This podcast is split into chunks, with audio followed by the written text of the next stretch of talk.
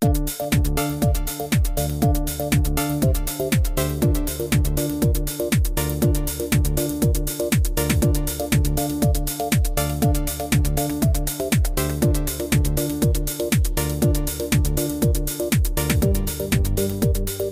están? Bienvenidos, bienvenidas a un nuevo episodio de CE Chile. Hoy jueves 12 de mayo voy a estar compartiendo con ustedes, eh, el, invitado de hoy día soy yo. ¿ah? y también tendré la oportunidad de mm, conversar con José Ignacio Oñate, este pro emprendedor, nuestro entrenador, eh, yo diría motivacional. ¿ah? Él nos motiva, nos entrega tips que de alguna u otra forma nos dan una mirada diferente para también enfrentar los diferentes desafíos que significa el emprender, el estar a cargo, eh, liderando un negocio. Así que eh, tenemos, por supuesto, varios tips y cosas interesantes que compartir. ¿ya? Eh, quiero revisar primero los indicadores económicos, comenzar con el dólar, que sigue con precio alto. ¿ah? Ayer cerró con 861 dólares, o sea, perdón, 861 pesos con 76 centavos. Ese fue el valor del dólar con el cual cerró ayer.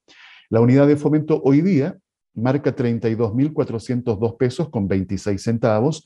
La UTM del mes de mayo, 56.762 pesos. Eh, la bolsa en Chile ayer cerró con tendencia negativa, 0, a ver, sí, 0,44%. Así también eh, pasó con el Dow Jones y muchas eh, bolsas en el mundo.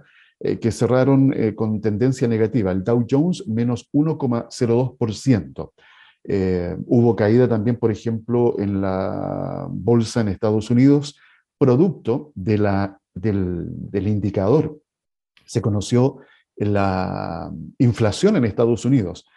acumula ya un 8,3 o 8,4%. Ahí está el valor de la inflación, que por supuesto es alta en Estados Unidos eh, y los elementos que están presionando eh, esta ola inflacionaria en el país del norte continúan. Eh, esta economía, por supuesto, que es la principal economía del mundo, también está muy sensible a lo que está pasando en el resto del planeta, especialmente las consecuencias de esta invasión de Rusia a Ucrania. El cobre a ver, el valor de la libra del cobre marca 4 dólares con 24 centavos y el precio del petróleo Brent, el barril, 107 dólares con 32 centavos. ¿Ya? Y quiero revisar algunas noticias que son bastante interesantes y noticias positivas. Mira, aquí hay una que me quiero detener. Yo en más de alguna oportunidad les he comentado la importancia de la transferencia tecnológica, pero también del conocimiento. Y aquí conectamos a la academia, la universidad, con la comunidad. ¿Cómo logramos que todo ese conocimiento que tienen los, eh, eh, los docentes, los académicos, incluso los propios estudiantes, pueden ser transferidos a la comunidad? Y nos vamos a trasladar a la zona sur, porque la Universidad de los Lagos continúa apoyando el desarrollo vitivinícola en la región en segunda vendimia realizada en Frutillar, hermoso lugar. ¿eh? Recuerdo un viaje que hice hace un par de años con la familia. Bueno, fuimos un número grande, ¿eh? nos unimos eh, tres, claro, fuimos tres familias, con pololos, con pololas respectivos de los hijos. Fue un grupo bastante interesante y fue una expedición una aventura hermosa. Y justamente anclamos en Frutillar y de ahí aprovechamos de recorrer eh, las hermosas zonas que tiene el sur de Chile. Yo debo reconocer que soy un enamorado del sur. Ya, cierro el, paréntesis. Les comento, ¿qué pasó con este trabajo? El proyecto familiar de elaboración de vinos espumantes de la viña Clocker Prams está ubicada en Padernal Bajo, a unos 35 kilómetros de Frutillar, hacia la cordillera de la costa, realizó el pasado sábado 30 de abril su segunda vendimia junto a la Universidad de los Lagos y diversas autoridades, demostrando la posibilidad de continuar desarrollando la vitivinicultura en la cuenca del lago Yanquihue. La jornada se enfocó en dar a conocer la experiencia de la cosecha de la uva, las oportunidades del cultivo de la vid en la zona el trabajo de prensado y la obtención del mosto. Una de las autoridades que estuvo presente en la actividad fue Sandra Ríos. Ella es directora de investigación de la Universidad de los Lagos y destaca la importancia de la Casa de Estudios en el emprendimiento en la zona para desarrollar la innovación abierta a través de un proceso de construcción de conocimiento pertinente, con sentido y de calidad. Estamos muy contentos cómo ha evolucionado la viña en su práctica agronómica y en las redes de articulación entre los distintos miembros de nuestra comunidad científico-universitaria. El trabajo realizado en conjunto con la universidad ha apoyado y entregado en los últimos años desarrollo en el aspecto agronómico y del modelo organizacional de la viña. En este sentido, hoy vemos el fruto de la experiencia y del esfuerzo de Claudio, ya les voy a contar quién es Claudio, creando uno de los primeros espumantes en la zona fría del sur de Chile, convirtiéndose en un referente a nivel regional y nacional. Aquí hay varias cosas que desprender. Primero está esta conexión de la universidad con la comunidad, en este caso eh, con, la, con la viña. Segundo, esta transferencia que se va realizando también repercute en el resto de la comunidad, porque ustedes saben que hoy la, el tema de la agricultura está teniendo una evolución bastante importante. Eh, estamos viendo cómo eh, las siembras de ciertos productos eh, se han ido corriendo de la zona norte hacia el sur, producto de que los terrenos en la zona norte se están desertificando, eh, ya no están con las condiciones como para poder sembrar y tener buenas cosechas.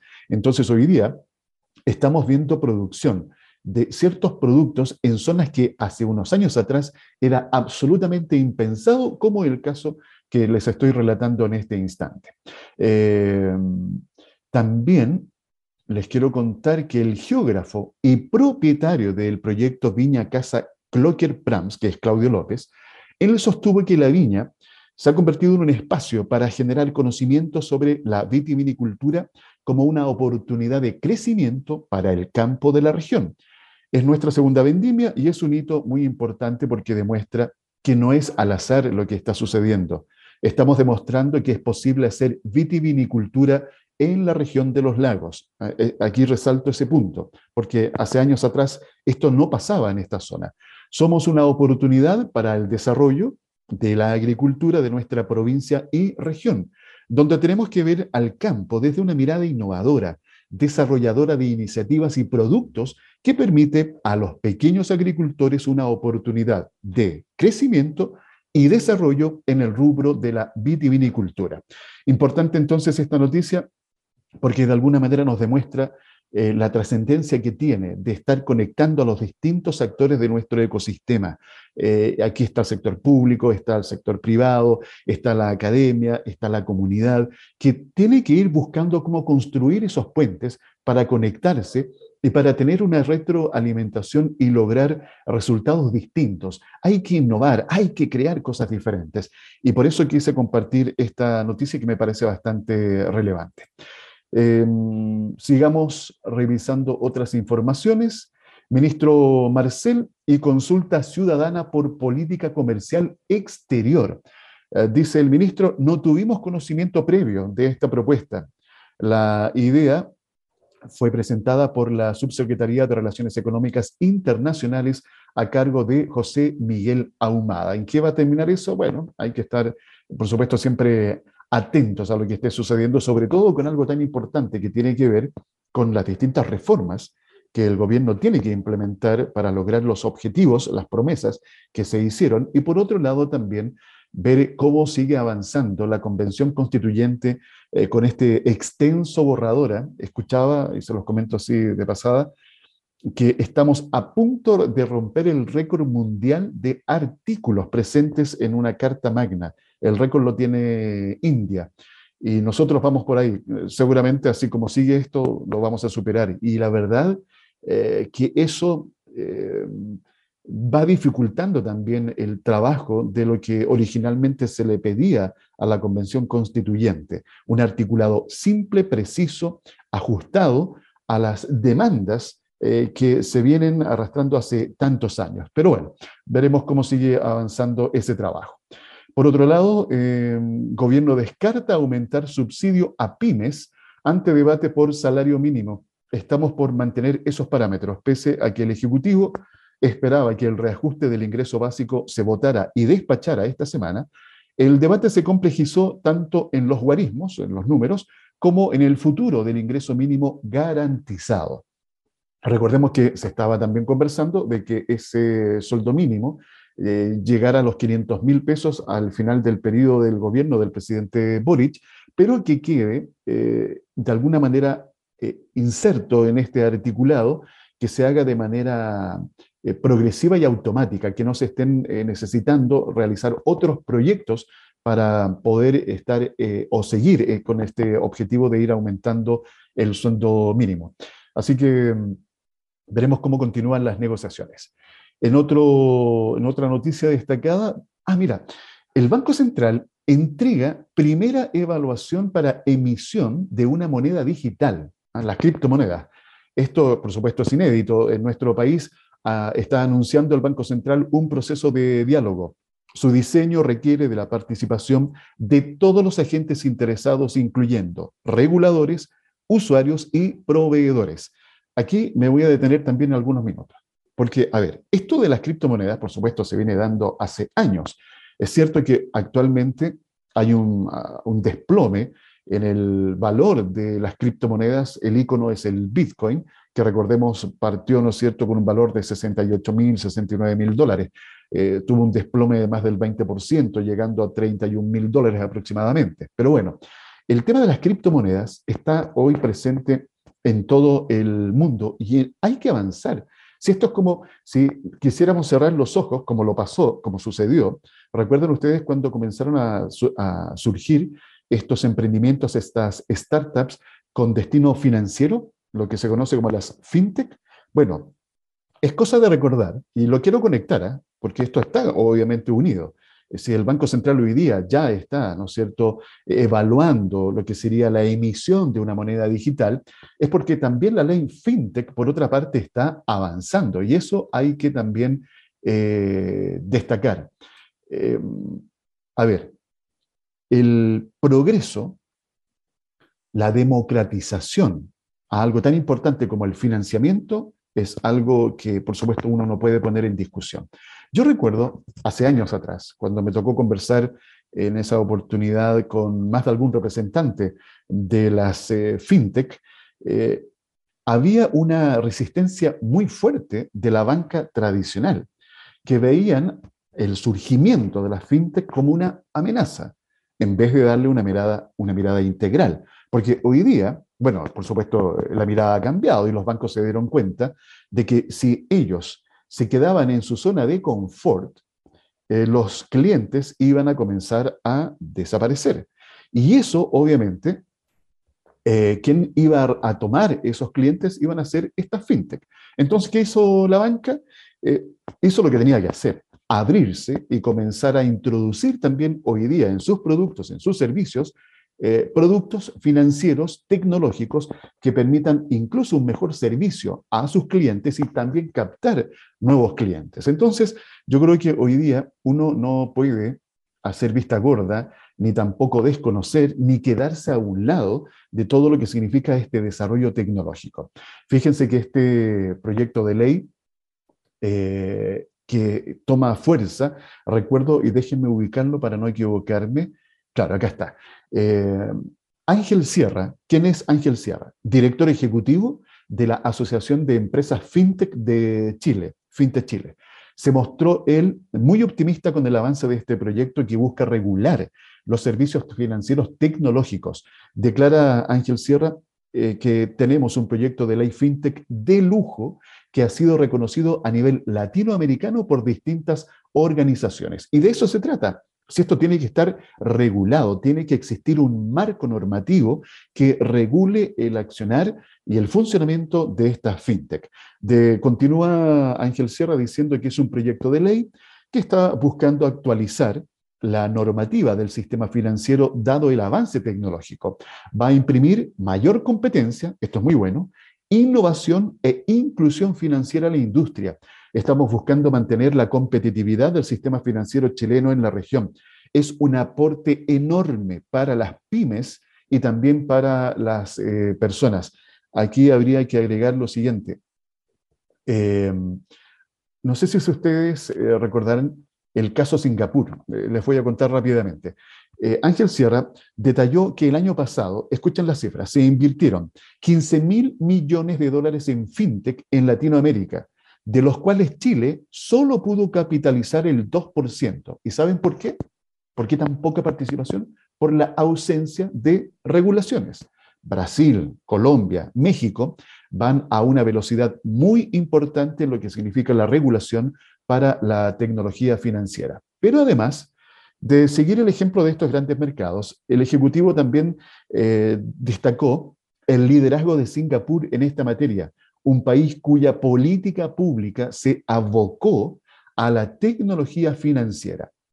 Esto ha generado que Singapur se convierta en un hub de tecnología que exporta servicios financieros a Asia y el mundo. Con 6 millones de habitantes, tiene más de mil empresas fintech, más de 120 bancos en un solo país, generando mejores servicios financieros para la eh, ciudadanía y empresas. Chile tiene una gran oportunidad de tomar esa bandera y ser un referente de tecnología financiera en Latinoamérica. Yo creo que eso es muy, muy importante. Y otro dato que agregar, eh, también, a ver, déjenme ubicar, porque me interesa el tema de las pymes. Mira, el, tema de la, fintech ofrece también una dinámica donde distintas plataformas permiten unir oferta y demanda de liquidez de financiamiento para que se puedan financiar a pymes, lo que se conoce como financiamiento colectivo es muy importante porque según el último estudio de la Universidad de Cambridge, se lograron financiar en el año 2021 más de 900 millones de dólares desde las empresas fintech a pymes. Así es que esto genera de todas maneras mayor competencia. Hoy se están tocando nuevos segmentos de pymes, los cuales la banca tradicional también está muy pendiente y va a entrar a competir. Por ende, se van a generar mejores tarifas y mayor calidad de servicio. Esa es una buena noticia. Si el mercado tiene que tener competencia, recordemos lo que informaba la Contraloría respecto al tema del gas, porque se pidió, ¿no es cierto?, un estudio para saber si había colusión en eh, la industria del gas. ¿Qué informó la Contraloría? No hay colusión, pero ¿qué dice? Falta de competencia. Eso es lo que pasa falta de competencia y por eso llegamos a estos valores abusivos que hay en el mercado. Entonces, mientras más actores eh, se incorporan al mercado, esto provoca, por supuesto, mayor exigencia para cada uno de los actores y tienen que hacer un esfuerzo mayor para poder, por supuesto, mantener a sus clientes y también atraer a nuevos clientes. Y eso los lleva a afinar, a mejorar su valor, su oferta de valor y ofrecer mejores servicios, por supuesto también con precios mucho más competitivos. Así que yo creo que es una muy buena noticia lo que está pasando con la ley FinTech, ¿ya? Y un datito más a propósito de lo que les estoy comentando, este es un mensaje para las pymes, la importancia la importancia de digitalizar el negocio es hoy día fundamental. En el segundo bloque les quiero comentar algo más sobre lo que está pasando con el proceso de la digitalización. En Conexión Empresarial presentamos la noticia tecnológica. LinkedIn se convierte en el sitio donde ocurren más ciberataques. Checkpoint Research publicó el Brand Phishing Report enero-marzo 2022 en el estudio destacan las marcas de los ciberdelincuentes que más suplantan para intentar robar datos personales o credenciales de pago. La División de Inteligencia de Amenazas de Checkpoint Software Technologies, proveedor de soluciones de ciberseguridad a nivel mundial, ha publicado su reporte trimestral donde mencionan los sitios donde ocurren más ciberataques y la forma de contacto más frecuente, destacando LinkedIn como la más suplantada por delincuentes. Esta red social encabeza la lista por primera vez, siendo protagonista de más de la mitad de los intentos de phishing durante el primer trimestre del año, lo que supone un aumento del 44% con respecto al periodo anterior, en el que ocupaba la quinta posición y solo representaba el 8% de los intentos de ciberataques. El informe destaca que la forma más frecuente en la que contactan a los usuarios de LinkedIn es a través de un correo electrónico de apariencia oficial en un intento de atraerlos para que hagan clic en un enlace malicioso. La mejor defensa contra estas amenazas, como siempre, es el conocimiento. Los usuarios, en particular, deben recibir información para detectar anomalías sospechosas, como dominios mal escritos y otros detalles que ponen al descubierto un correo electrónico o mensaje de texto falso. Las 10 marcas con más eh, ciberataques de phishing en el 2022, según Checkpoint Research, son las siguientes. LinkedIn, DHL, Google, Microsoft, FedEx, WhatsApp, Amazon, Maersk, AliExpress y Apple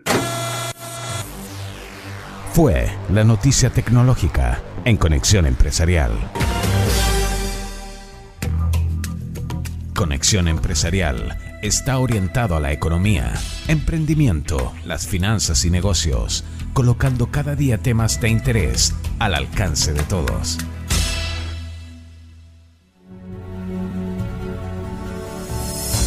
Conexión Empresarial presenta Juega la aventura de emprender. Queda con ustedes José Ignacio Oñate, un pro emprendedor. Cada día es una invitación a que juegues esta aventura de emprender aquí en Conexión Empresarial junto a José Ignacio Oñate. ¿Cómo estás, José Ignacio? Bien, ¿y tú, Alfredo? ¿Cómo estás? Muy bien, muy bien, pero medio temeroso, ¿eh?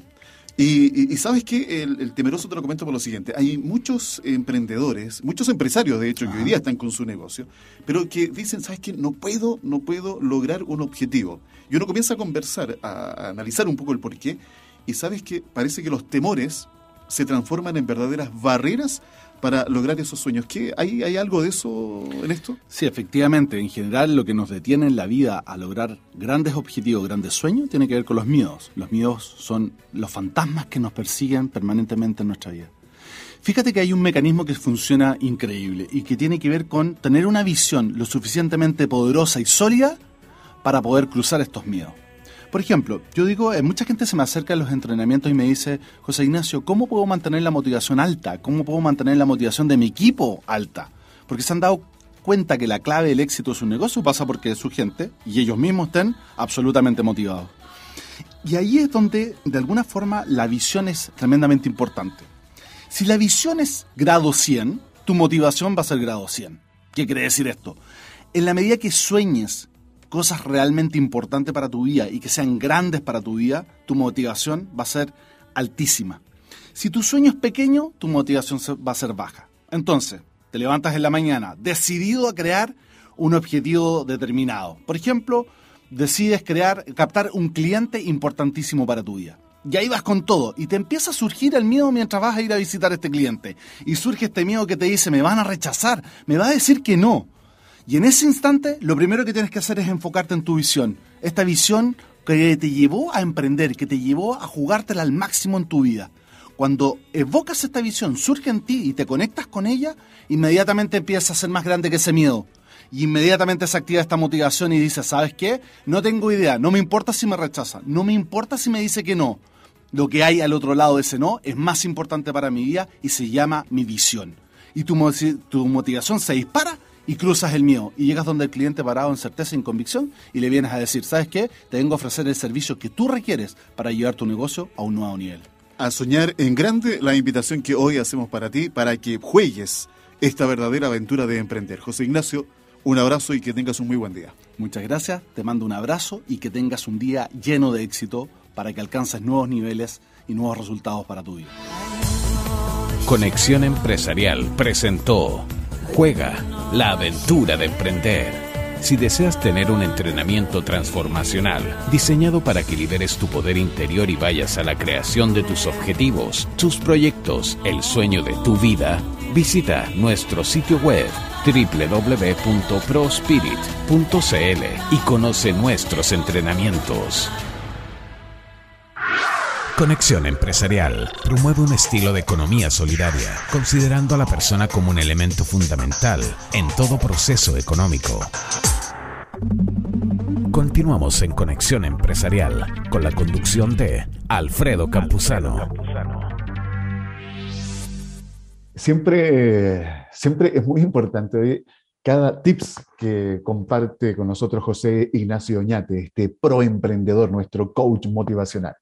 Y, hoy día, eh, fíjense que lo que él nos comentaba, esto de la motivación, de los temores, de qué hacer eh, con estos temores, y yo creo que es relevante y hay que aplicarlo, por supuesto, no solamente en el aspecto del negocio, sino también de nuestra, de nuestra vida.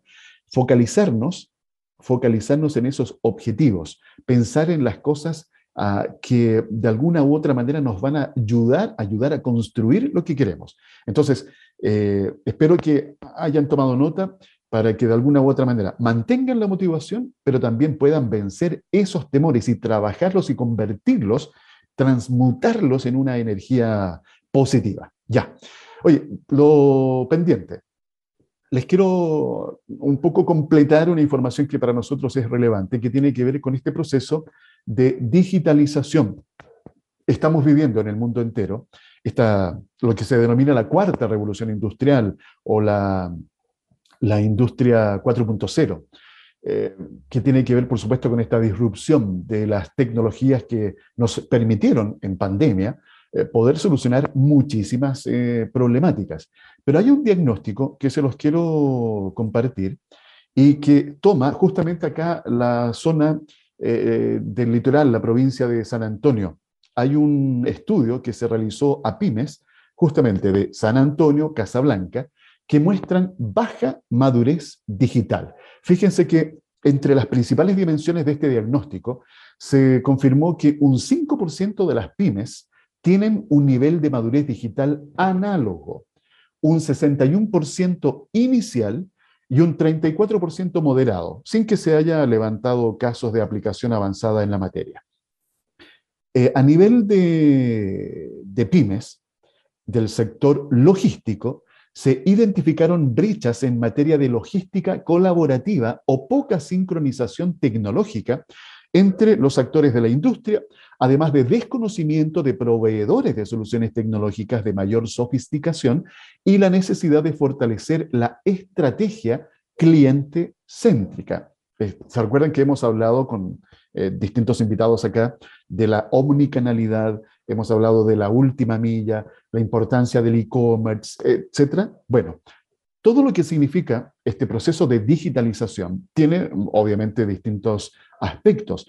Lo importante es que ustedes tomen conciencia de que para seguir creciendo, incluso ofreciendo un mejor servicio, un mejor producto a sus actuales clientes, tienen que hacer un esfuerzo adicional, porque el de al lado va a comenzar a hacer esas innovaciones, va a comenzar a digitalizar su proceso, su negocio, y te va a comenzar a absorber clientes. Entonces, de alguna u otra manera, recuerden lo que hablábamos en el bloque anterior, cómo la ley, esta ley FinTech, de alguna u otra manera, empuja, tracciona la competencia aquí los bancos, la banca tradicional, se tiene que poner mucho más competitiva, porque si sigue en su zona de confort, va a perder clientes. Bueno, aquí pasa lo mismo con los emprendedores, con las emprendedoras, con la micro, pequeña o mediana empresa, independiente de la actividad económica que ustedes realicen, tienen que abrirse a poder introducir, digitalizar sus procesos, adquirir conocimiento, eh, poder tener herramientas que te permitan eh, una, mejor llegada a tus clientes y también captar nuevos clientes. Em, ahora, otro aspecto que se destaca de este estudio es que la mayor parte de los emprendimientos se ubican en un nivel incipiente en la digitalización en el que hay una incorporación temprana de herramientas, pero todavía debe avanzarse en digitalización. En el sector agro y agroindustrial, en tanto, el análisis mostró una deficiencia en la digitalización de procesos y métricas de producción y calidad, además de una mejorable cultura digital.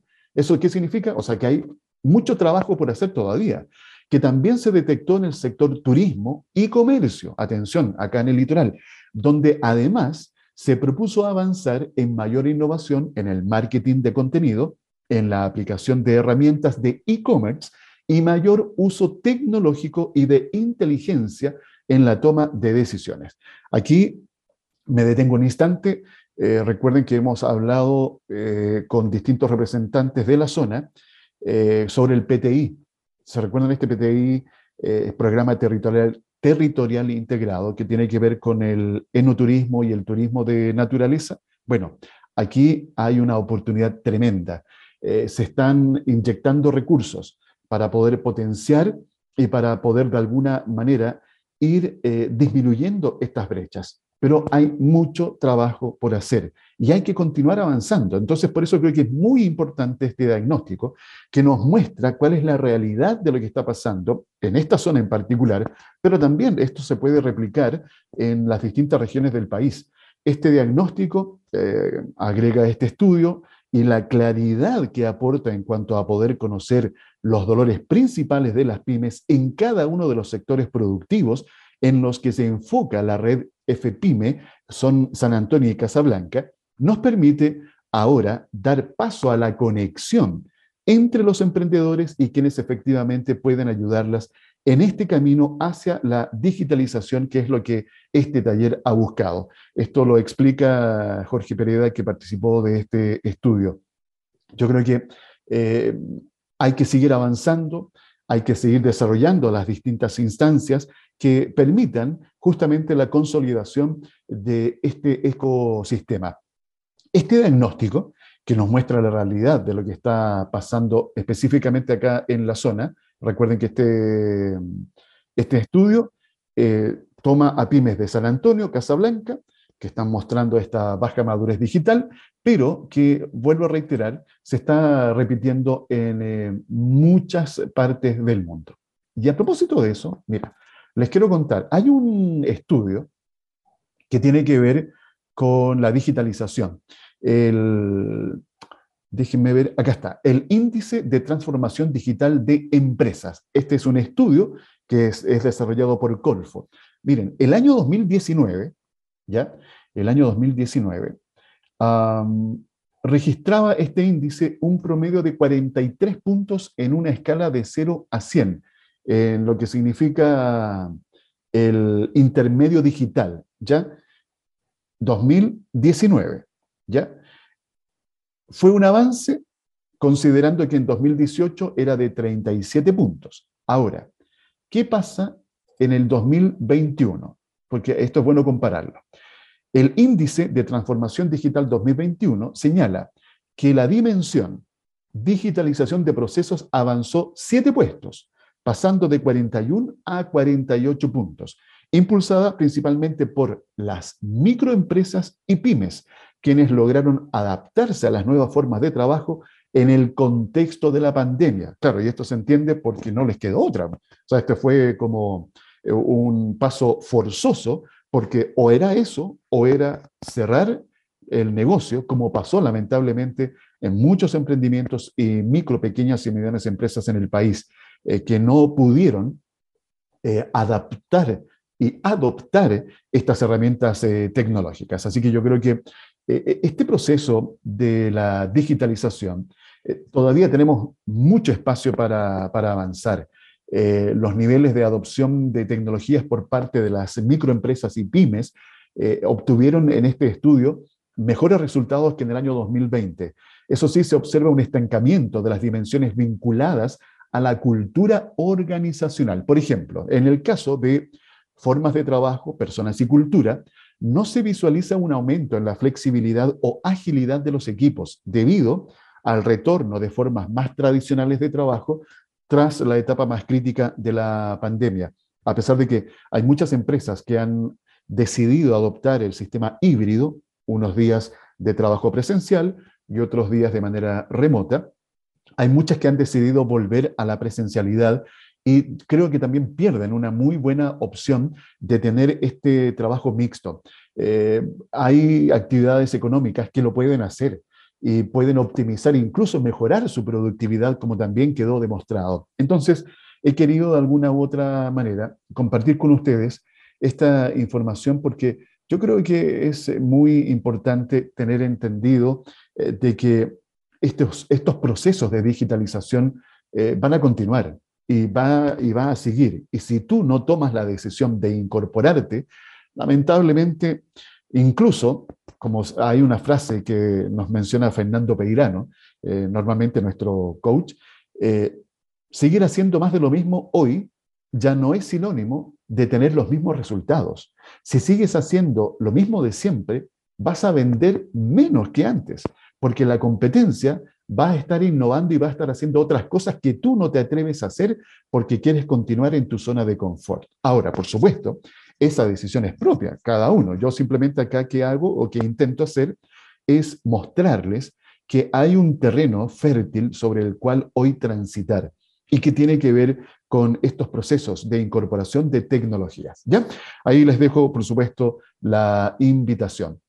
Oye, el tiempo pasó rapidísimo, lo he disfrutado muchísimo. Quiero darles las gracias, como siempre, por supuesto, por haberme permitido acompañarles en el encuentro de hoy y los dejo invitados para que mañana nos encontremos con otro episodio de CE Chile. Un abrazo y que tengan una muy buena jornada. Conexión Empresarial es creado para optimizar las relaciones comerciales, impulsando la accesibilidad, la comunicación y dando apoyo permanente a las empresas en su proceso de modernización y de incorporación tecnológica.